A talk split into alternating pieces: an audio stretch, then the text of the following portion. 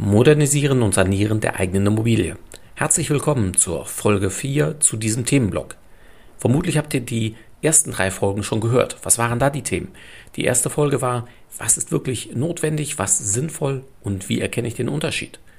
Die zweite Folge, wie ermittle ich die richtigen Kosten, gerade in Zeiten, in denen die Preise so stark steigen und es kaum Handwerker gibt, sowie die Folge Nummer drei, mache ich das besser aus Eigenkapital oder finanziere ich dies. Und wenn ich das finanziere, dann mit einem Modernisierungskredit oder alles auf einmal.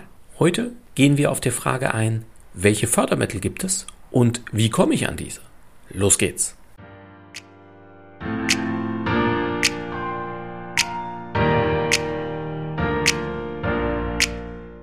Herzlich willkommen zum Podcast deines Zinsorakels.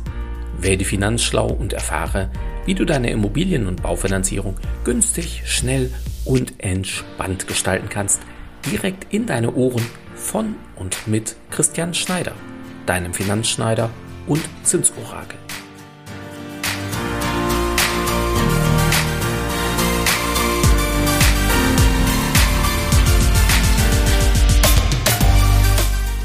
Du hast dir sicherlich bereits Gedanken gemacht, was du modernisieren oder sanieren willst, was das Ganze voraussichtlich kosten wird und wie du das am liebsten finanzieren würdest.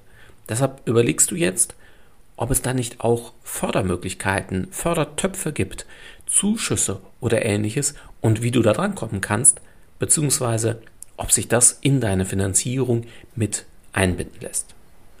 Die schnellste, einfachste und zugleich richtige Antwort lautet, lass dich von einem unabhängigen Finanzierungsberater beraten, der sich mit Fördermöglichkeiten auskennt. Ja, jetzt denkst du dir vielleicht, na klar, dass der Finanzschneider einen unabhängigen Berater wie sich selbst als die beste Lösung sieht. Hm, welche Überraschung. Und natürlich hast du damit auch recht. Jedoch gibt es noch viel, viel, viel, viel mehr Gründe, wieso sich das gerade bei dem Thema Fördermöglichkeiten ja noch mehr auszahlt, noch wichtiger ist. Und zwar für dich. Denn damit kommen wir dann jetzt zu der ausführlicheren Antwort auf die Frage nach den Fördermöglichkeiten. Vorweg, du musst stark sein, denn die Möglichkeiten und Wege gleichen einem Dschungel. Das ist nicht schlimm, aber wenn man sich nicht auskennt, verirrt man sich einfach schneller und kann vom Weg abkommen. Warum sage ich das?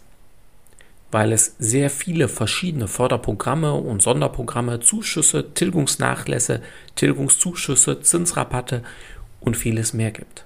Doch der Reihe nach. Die bekannteste Förderbank ist die KfW als staatseigene Bank des Bundes. Hier stehen sowohl Förderkredite zur Verfügung, beispielsweise für Einzelmaßnahmen. Und zwar egal, ob du eine bestehende Immobilie kaufst oder ob du sie schon besitzt bzw. bewohnst. Auch werden Neubaumaßnahmen gefördert und es gibt auch ein Programm, bei dem du keinerlei energetische Vorgaben hast, wenn du selbst in die Wohnung einziehen wirst. Auch wenn die meisten Programme sich an energieeffizientes Sanieren oder einen entsprechenden Neubau richten, so gibt es auch weitere Programme, beispielsweise zum altersgerechten Umbau. Auch wenn es da vielleicht der Name vermuten ließe, du musst kein Mindestalter oder Höchstalter oder ähnliches haben, sondern lediglich die förderfähigen Maßnahmen umsetzen und die Förderung bekommst du dann unabhängig von deinem Alter. Neben der KfW können jedoch auch Zuschüsse der BAFA in Frage kommen. Die BAFA ist das Bundesamt für Wirtschaft und Ausführkontrolle und wickelt für den Bund zahlreiche Zuschüsse in verschiedenen Bereichen ab. Auch das Wohnungsbauministerium bekommt jetzt, das ist ziemlich neu, ein eigenes Förderprogramm neben der KfW, neben der BAFA und neben dem Wohnungsbauministerium, ich nenne das jetzt mal Möglichkeiten des Bundes, gibt es in den einzelnen Bundesländern noch jeweilige Landesförderbanken, die auch eigene Förderprogramme oder Förderkredite anbieten. Diese lassen sich oft, aber leider nicht immer, mit den Förderprogrammen der KfW oder auch der anderen Dinge kombinieren. Einzelne Landkreise und Städte haben weitere Programme, die du gegebenenfalls auch noch nutzen kannst oder möchtest. Und je nachdem, welche Maßnahme du umsetzen willst, gibt es zudem teils unterschiedliche Fördersätze, die ja sich wiederum auch wieder kombinieren lassen. Möglicherweise bekommst du ein Gefühl, wieso ich vorhin von einem Dschungel sprach. Eine recht gute Übersicht kannst du in der Förderdatenbank unter www.förderdatenbank.de bekommen. Diese wird vom Bundesministerium für Wirtschaft und Klimaschutz bereitgestellt und umfasst nicht nur die bundeseigenen Programme, sondern auch weitere, aber nicht immer alle. Dann lass uns gerne noch tiefer in den Dschungel eintreten und uns der Antwort auf die Frage nähern, wie du jetzt an die Förderung kommen kannst. Denn einfach bei der KfW beispielsweise den Kredit beantragen und von denen das Geld zu bekommen, ja, das klappt leider nicht. Somit brauchst du eine, ich sag mal, normale Bank oder Sparkasse. Soweit so gut und so einfach. Doch es gibt Banken, die bieten die Förderprogramme gar nicht an. Machen die einfach nicht. Böse Zungen würden behaupten, dass denen der Aufwand dafür zu hoch oder der Ertrag zu gering oder beides in Kombination, dass das so sei. Andere Banken und Sparkassen bieten nur einige der Programme an und wieder andere bieten tatsächlich alle diese Förderprogramme an. Viele Banken und Sparkassen bieten die aber nur dann an, wenn du bei denen auch noch ein weiteres Darlehen aufnimmst. Das wird für viele unproblematisch sein, da die KfW meist nicht alles finanziert.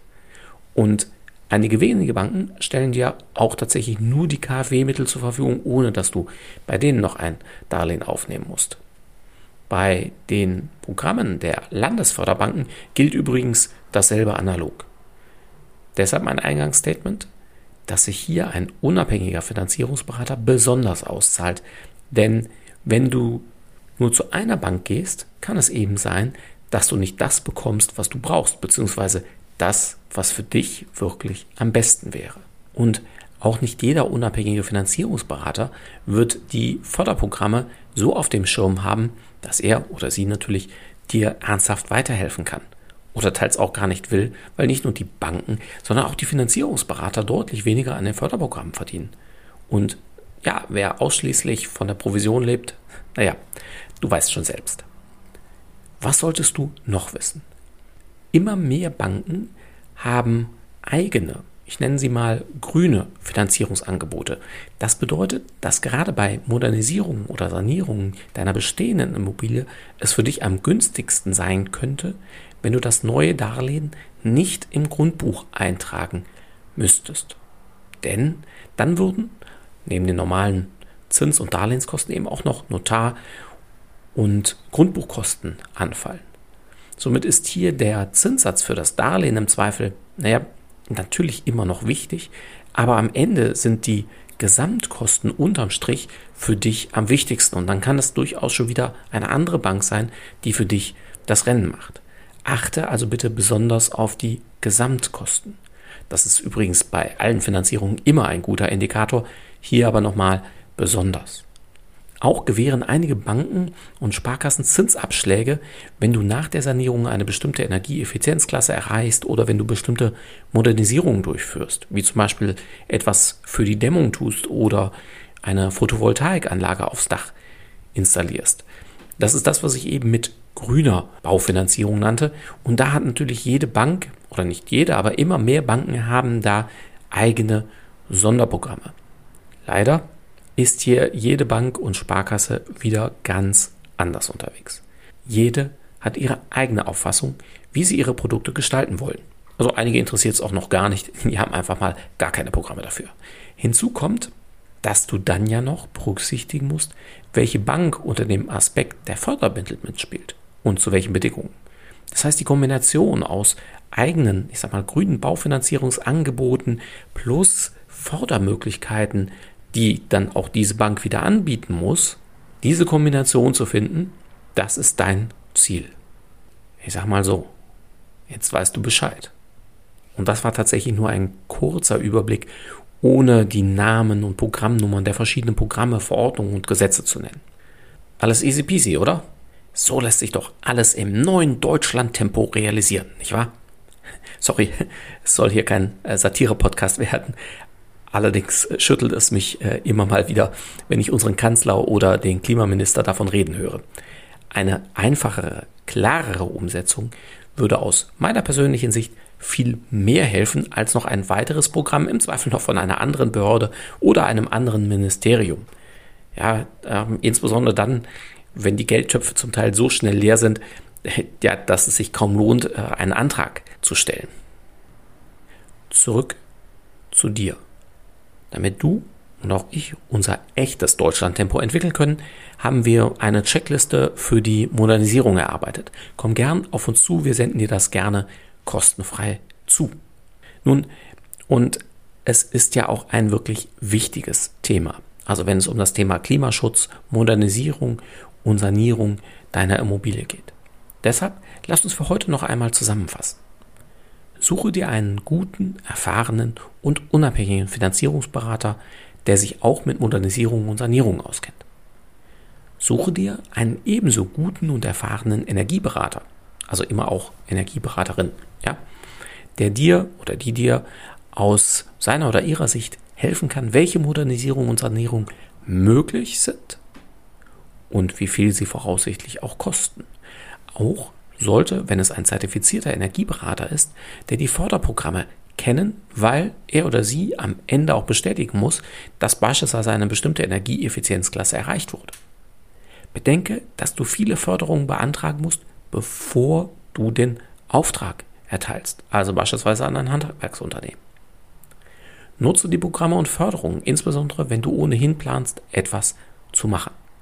Und last but not least, freu dich auf den nächsten Podcast deines Zinsorakels, in dieser Miniserie mit Antworten zu den Fragen, wie sehen Banken denn die Modernisierung und Sanierung und warum sehen sie das oft anders als du oder ich?